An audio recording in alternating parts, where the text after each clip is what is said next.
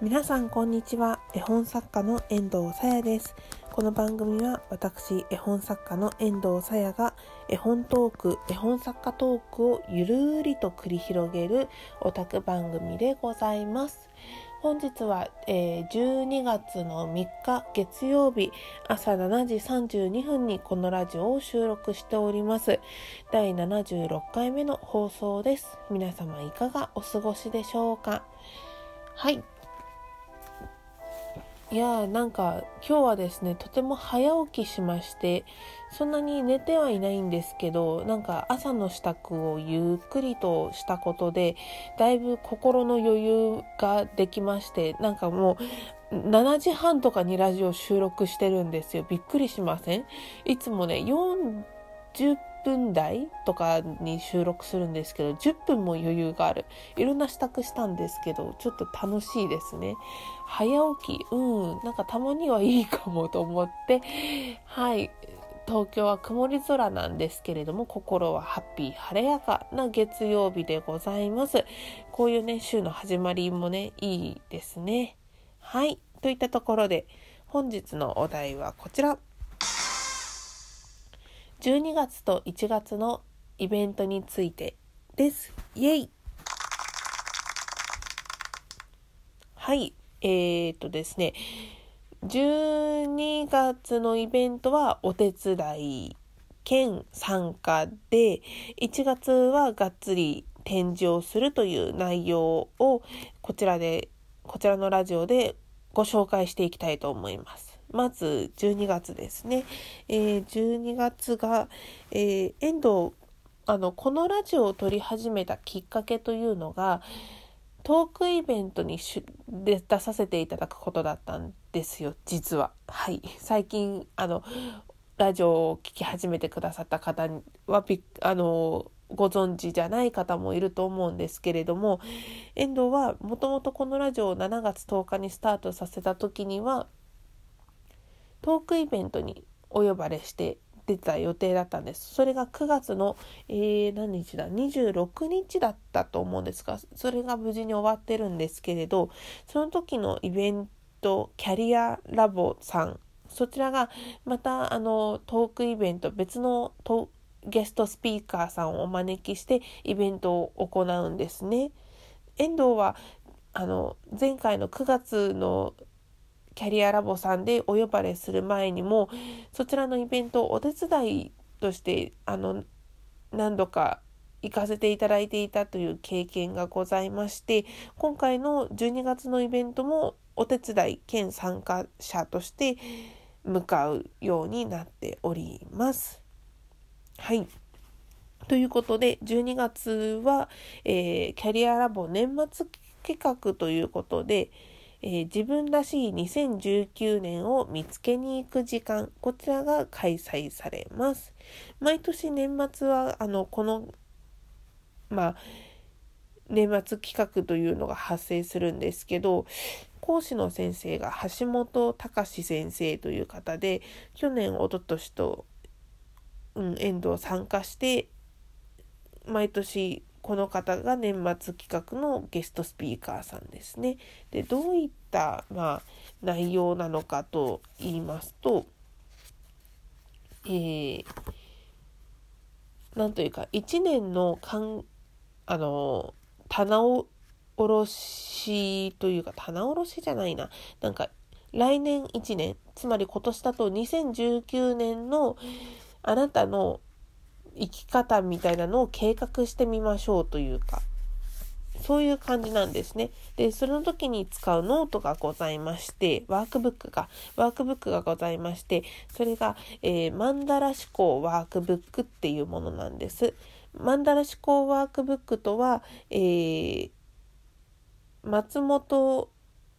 先生、あちらにごめんなさい、松村先生という方が書かれたマンダラ手帳とマンダラ思考の内容をあなたの人生とビジネスに取り入れて人類の知恵を自然に日常に活かせるようになるワークブックですということで、あの、宗教のマンダラとは全く関係がないんですけれども、ただあの、マンダラのあの図ですね、あの、8個のし、こう、外側と真ん中の自分みたいなそういうのの図は使うみたいなそういった、まあ、内容となっております。えっと、去年、一昨年とこちらに参加させていただいたんですけれど、自分が本当は何を望んでいるのかとか、どうしたらもっといい一年を過ごせるようになるのかみたいなことが本当にあのくっきりと分かるようになる。そしてその一年を目標にあの目標ですね目標にまた自分がスタートするそして最後年末になった時にそのの思考を見直してあ叶ってるとかこれはもっといいことが起きてるとか自分の去年の自分と今の自分とで棚卸しをしてでまた来年の自分に向けて計画を立てるみたいなそういうワークでございます。まだまだ参加者募集中なのでもしご興味がある方いらっしゃいましたら遠藤のツイッターやメンバブログのメッセージですとかあとはこの質問トークンのリンクに貼ってあります質問箱でお問い合わせいただければと思います。はい、次。次はですね、1月のイベントなんですけれども、こちらは、あの、2人展ということで、遠藤と、あと、もうお一方、白野桔梗さんという方で、あの、コラボの2人展を行います。場所が、えー、練馬にございます、マリモア、マリモアートカフェ、ごめんなさい。えっと、アートカフェのマリモカフェ65という会場で1ヶ月間行います。1月の7日からスタート、30日がクローズです。ただ、このアートカフェさんは月水金が基本営業なのでご注意くださいませ。火曜日と木曜日は今回の会期では営業していないです。はい。で、土日開くことがございまして、それが、えー、13日の日曜日、20日の日曜日、そして26日の土曜日、こちらは土日でもあの営業してくださいます。はい。で、月水金につい、月水金あと土日の伊豆でかですねこちらは営業時間としては12時から17時までです。でえっと一部例外があって16日と30日水曜日ですね16日の水曜日と30日の水曜日は12時から8時までオープンします。で、遠藤は16日と30日それぞれ19時から8時まで、20時までの1時間だけこのカフェにいます。そして土日も、土日は終日います。はい。他の日は残念ながら遠藤ちょっと伺うことはできないんですが、もしよければ、あの、私と白野桔梗さんの作品を